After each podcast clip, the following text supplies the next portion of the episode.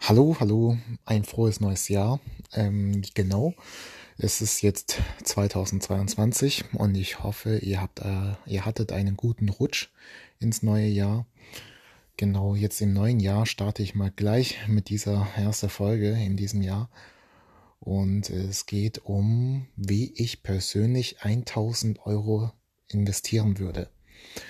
Ähm, ich sag's mal so, jetzt im neuen Jahr gibt es wieder neue Ansätze, worauf man jetzt ähm, sich so sich verpflichten kann. Und ähm, es gehört natürlich auch dazu, also falls jemand von euch jetzt gerne mal ähm, einen Vorsatz sucht, dann investiert gerne in euch. Und ähm, damit meine ich nicht nur in euch, sondern auch äh, für eure Freiheit, finanzielle Freiheit und damit ist natürlich Investitionen in Aktien und so weiter etc. gemeint. Gut, lange Rede, kurzer Sinn. Ähm, dann fangen wir doch mal an.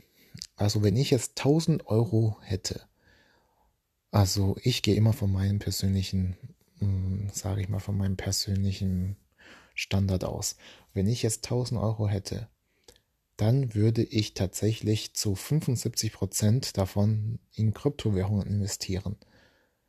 Ähm, okay, ich würde sagen, noch nicht, also diese 750 Euro würde ich mir zur Seite nehmen und in Kryptowährungen investieren.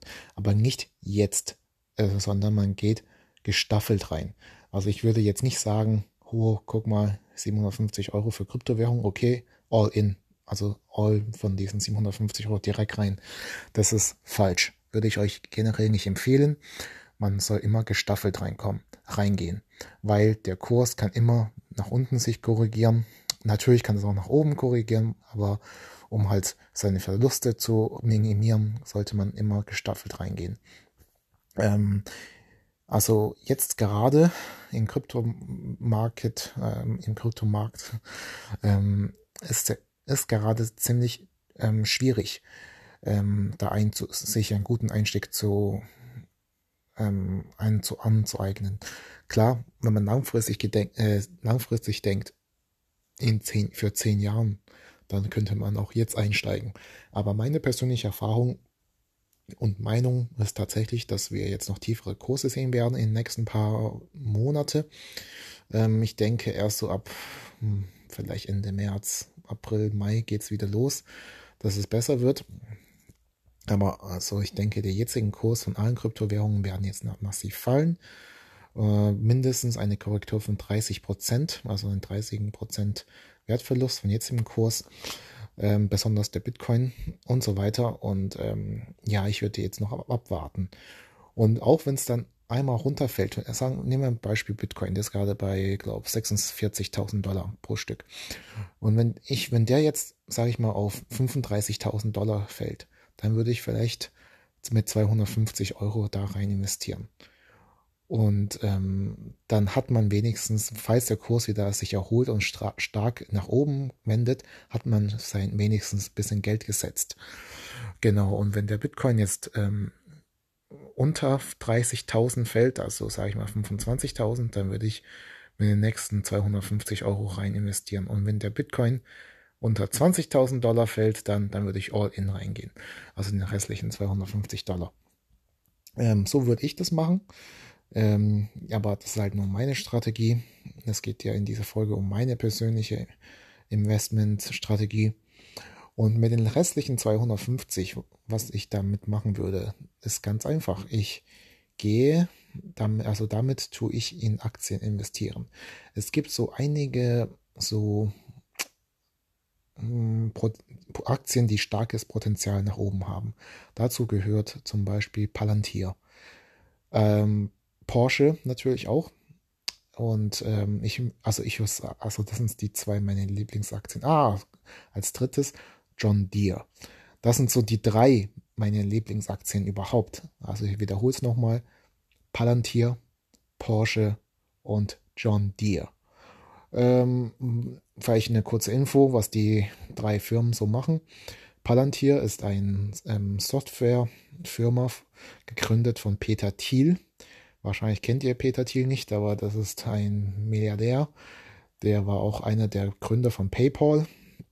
Ähm, ja, und jetzt arbeitet der Ex-Bundeskanzler von Österreich, der Sebastian Kurz, arbeitet sogar für Peter Thiel.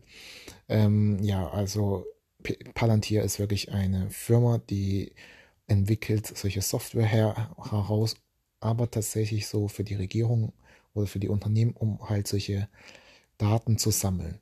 Es ist ähm, wie ein Spionage-Software, äh, kann man schon, wenn man es übertrieben nennen möchte. Ja, genau. Aber guckt euch die Firma mal an, lest mal etwas darüber. Genau, Palantir. Als nächstes Porsche. Porsche, das ist ja weltbekannt. Die machen hochwertige Autos. Äh, der ganz berühmtes, ein ganz berühmtes Modell von denen ist der 911er. Äh, genau, und ähm, was aber nicht mein persönlich, äh, mein persönliches Lieblingsmodell ist, sondern ist tatsächlich der Pana Porsche Panamera, ist tatsächlich mein Lieblings-Porsche. Aber ja, ich schweife ab. Ja, Porsche, da brauche ich nicht viel zu erklären. Genau, als nächstes John Deere. John Deere, ähm, ihr kennt es wahrscheinlich durch ihren Traktoren und Landwirtschaftsmaschinen. Das sind, die sind so hauptsächlich so dunkelgrün, aber haben so gelben Dächer und gelben Details. Das ist im Prinzip, äh, die, als Wappen haben sie so einen ähm, grünen Wappen mit, also so ein grüner Wappen mit so einem gelben Hirsch mit Geweih drauf.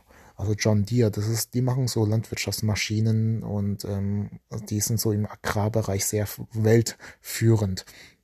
Und diese drei Firmen, die sind sehr, sehr sauber. Ähm, was heißt sauber? Hm, gute Bilanzen, da meine ich damit. Das heißt, die haben hohes Eigenkapital und die haben starkes Potenzial nach oben. Besonders Palantir. Palantir ist, pff, geht ab, straight up. Ähm, genau, und das war's schon. Dann hat man, so würde ich meinen 1000 Euro gerade investieren. Da würdet ihr bestimmt fragen, warum nicht Gold, warum nicht Silber? Ganz einfach, ich erwarte, dass bei Gold und Silber einen deutlicheren Kurs nach unten sich korrigieren wird. Ähm, und bei Gold und Silber dauert es halt immer meistens ein bisschen länger, die, bis es äh, überhaupt so sich nach unten korrigiert. Das müsst ihr auch noch beachten. Bitcoin und so Co., also die Kryptowährungen, die haben einen starken Volatilität. Das heißt, die machen 20% nach oben, die können auch am nächsten Tag 40% Minus machen und so weiter und so fort. Also starke Schwankungen. Und Gold und Silber, das, ähm, die haben nicht solche starke Schwankungen. Ähm, aber dafür bewegen sie sich halt in so in eine Richtung konstant, entweder nach oben oder unten. Und deswegen hat man immer noch Zeit später, das zu kaufen. Und falls ihr dann doch denkt, okay, Gold und Silber, ich mag sowas, die sind sicher, dass die kann man, ähm, weil die wird immer gehandelt, Silber und Gold, dann empfehle ich euch nur, also sie als physisch zu kaufen. Kauft euch auf jeden Fall keine irgendwelchen Papiere dazu oder irgendwelche Besitzurkunden. Kauft sie euch physisch als Münzen, Bare etc. Weil was das, was man in der Hand hat, das zählt ähm, und kann auch nicht gehackt werden und so etc. Einfach Sicherheitsgründen und man kann es einfach mitnehmen. Ähm, irgendwo verstecken in seiner Tasche und irgendwo damit verschwinden. Ja, und natürlich kann man noch in viele andere Sachen investieren. Ähm, falls du zum Beispiel noch gar keine Ahnung hast über das Investieren und du möchtest mal mehr darüber erfahren, dann würde ich sagen, dann nimm halt von diesen 1000 Euro nimmst dir dir halt ähm, auch ein, ein Teil, was du verkraften kannst, einfach raus und investierst das ähm, in dich selbst, indem du einfach Bücher kaufst zu Thema Kryptowährung, zum Thema Investieren oder du, kauf, du buchst irgendeinen Online-Kurs ähm, etc. Also es gibt viele Möglichkeiten, man muss es nur wollen. Und das ist auch das Geheimnis beim Investieren oder beim Geldverdienen. Man muss es einfach nur wollen. Man darf einfach nicht gleich sagen, oh, investieren, das klingt so kompliziert, ist nichts für mich. Sondern man muss es einfach nur wollen. Die Wille zählt alleine. Und, ähm, und dann gibt es auch noch sein Geheimnis, was eigentlich voll simpel ist, wie man reich wird. Du erzeugst Einkommen, du gibst weniger Geld aus, als du ähm, pro Monat einnimmst. Und das war's. Das war's im Prinzip. So einfach wie es klingt, so einfach ist es eigentlich auch zu machen. Außer man ist halt, hat irgendwelche lebensumständliche Schicksale und man muss halt, ja, ich, es gibt ja immer solche Einzelfälle, aber für die meisten Leute würde ich mal sagen, ist das, würde das gehen. Nur die sagen, ah, ich habe kein Geld, weil sie halt zuerst mit ihrem Geld ähm, halt ihren Verbindlichkeiten abzahlen und direkt noch ein bisschen Spaß damit haben wollen. Also sage ich mal so, sich damit beschäftigen, ähm, ins Restaurant gehen, dies und jenes machen. Und dann, was übrig bleibt, investieren sie. Und das ist der falsche Weg. Der, ähm, das ist echt der falsche Weg. Man soll immer gucken, die Verbindlichkeiten, okay, die laufenden Kosten, die sind so und so. Und dann, wenn man das abbezahlt hat, sollte man einfach investieren. Und mit dem restlichen Geld, was man zur Verfügung hat, kann, sollte man damit äh, zum Beispiel ähm, essen gehen und so weiter und so fort äh, oder irgendwelche Freizeitsaktivitäten machen, Urlaub machen und so weiter. Und das verstehen die meisten heute Leute nicht, weil die denken halt gar nicht für die Zukunft. Und ich finde gerade jetzt, warum ich als erste Folge direkt mit Geld spreche, ist auch tatsächlich die Inflation. Es ist unglaublich, wie hoch die Inflation gerade ist. Äh, ich habe gestern Nachrichten gehört, in der Türkei offiziell 37% Inflation im Gegensatz zum Vorjahr. Und ich denke mir so, okay, 37 Prozent. Ähm, das heißt, wenn du 1000 Euro hättest, also du hast das letztes Jahr 1000 türkische Lira in dem Fall, und du hast das letzte Jahr auf deiner Bank, und jetzt nach einem Jahr, es ist einfach, sind 370 Lira davon weg. Das ist hart für mich. Und ähm, ich sag mal so, die offiziellen Zahlen, die offiziellen von den ganzen Regierungen, die Zahlen, die stimmen bestimmt nicht, weil der Markt regelt das, wie hoch die Inflation wirklich ist. Ähm, der Markt kann, wenn halt die Lage schlecht ist, kann der auch ein Produkt um Vielfaches erhöhen als nur 37 Prozent. Also es ist einfach absurd, wie hart ähm, gerade die Zeiten sind. Und das ist einfach ein schleichender Prozess. Keiner merkt was davon. Ähm, das wird zwar immer berichtet in den Medien, aber man hört halt bewusst weg. Und ähm, apropos Inflation hier in Deutschland, das ist jetzt 6% offiziell. Ähm, pff, ich, das ist eigentlich auch viel, wenn man sich überlegt. 6%. Äh, ja, wenn man sein ganzes Angespartes einfach um 6% weg. Man, das verschwindet sozusagen einfach, weil einfach alles teurer wird.